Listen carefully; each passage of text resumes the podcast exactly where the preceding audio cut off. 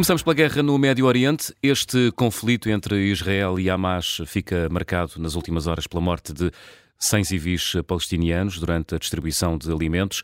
O incidente filmado pelas forças de segurança israelitas já mereceu reparos e até condenação uh, de muitos uh, elementos da comunidade internacional. Poderá mudar alguma coisa no conflito? Era importante que mudasse alguma coisa no conflito, acima de tudo que mudasse uma percepção que o governo de Israel tem de que pode ir violando normas internacionais e que tem o respaldo diplomático dos Estados Unidos. Agora, infelizmente, o que nós vimos nestas últimas horas é que isso não mudou. Do lado dos Estados Unidos, os Estados Unidos já bloquearam uma iniciativa diplomática da Argélia para condenar em sede do Conselho de Segurança da ONU os atentados de Israel. Os Estados Unidos consideram que é necessária uma investigação mais profunda àquilo que aconteceu. Ora, perante as imagens que nós temos, eu acho difícil de uh, uh, negar ou recusar o que aconteceu, mas os Estados Unidos conseguem esse artifício. Seria curioso ver se fosse fossem atentados uh, provocados ou por forças chinesas, ou por forças russas, ou por forças iranianas, se a reação norte-americana seria assim tão cautelosa. Essa é uma primeira questão.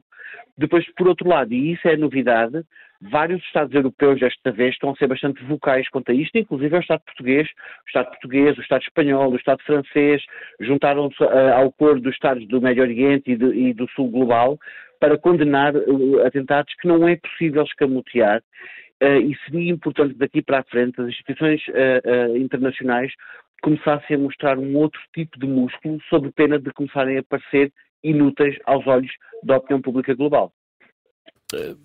E isso inclui também o Conselho de Segurança das Nações Unidas? Acima de tudo, o Conselho de Segurança, porque o Conselho está paralisado pelos sucessivos bloqueios, vetos, rejeições dos Estados Unidos a tudo o que tem a ver com Israel. Aquilo que os Estados Unidos estão a fazer, eu acho que nesse aspecto é uma política muito caso a caso, mas não é uma política muito completa e isso é um problema. Não percebem que à medida que vão minando com estes vetos sucessivos e que vão protegendo Israel, estão a dar espaço a que outros Estados, num futuro muito próximo, também se sintam legitimados a violar normas internacionais ou porque têm o poder de veto e, portanto, fazem-no em autodefesa, ou porque poderão uh, defender aliados. Uh, Estados como a Coreia do Norte poderão ter o uh, veto permanente da China se começarem a, a, desromper a direita internacional na questão com a Coreia do Sul. Estados que tenham relações com a Rússia ou a própria Rússia poderão violar normas internacionais porque depois têm o poder de veto. E os Estados Unidos estão a abrir essa porta de forma até, até pouco inteligente depois há uma outra dimensão. Biden apareceu no início desta semana muito otimista com relação a um cessar-fogo e, entretanto, ontem já reviu essa posição, já percebe que possivelmente não vai haver acordo nem cessar-fogo na próxima segunda-feira, que continua otimista, mas que já não põe o calendário na mesa.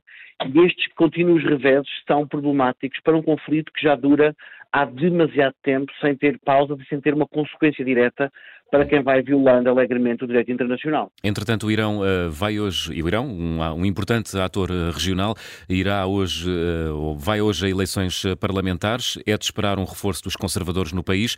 Isto pode endurecer a diplomacia iraniana e de que forma é que isto pode afetar o conflito na região? Pode endurecer a diplomacia iraniana bastante e, acima de tudo, o mais importante desta eleição são duas eleições ao mesmo tempo. Há a eleição para o chamado Parlamento, que são 290 lugares, mas a mais importante é a, é, é a eleição para a Assembleia dos Peritos, que tem 88 lugares e que é esta que faz a, a, a eventual nova eleição do Ayatollah, o líder supremo do Irão. É uma eleição que só acontece a cada oito anos, ao contrário dos parlamentares, que é a cada quatro, e, portanto, este é o Conselho que possivelmente vai eleger o sucessor do atual Ayatollah, que já tem quase 90 anos, e, portanto, portanto, está já muito próximo de uma idade em que, possivelmente, biologicamente ou por vontade própria, se afastará do cargo. Daí esta relevância. É expectável que haja um reforço e, acima de tudo, que haja uma redução, quer da representação dos grupos não islâmicos, quer até das mulheres, quando, ao nível dos candidatos, só temos 13% de mulheres a lutar por vagas e já no Parlamento anterior a presença de mulheres no Parlamento iraniano era, grosso modo, residual.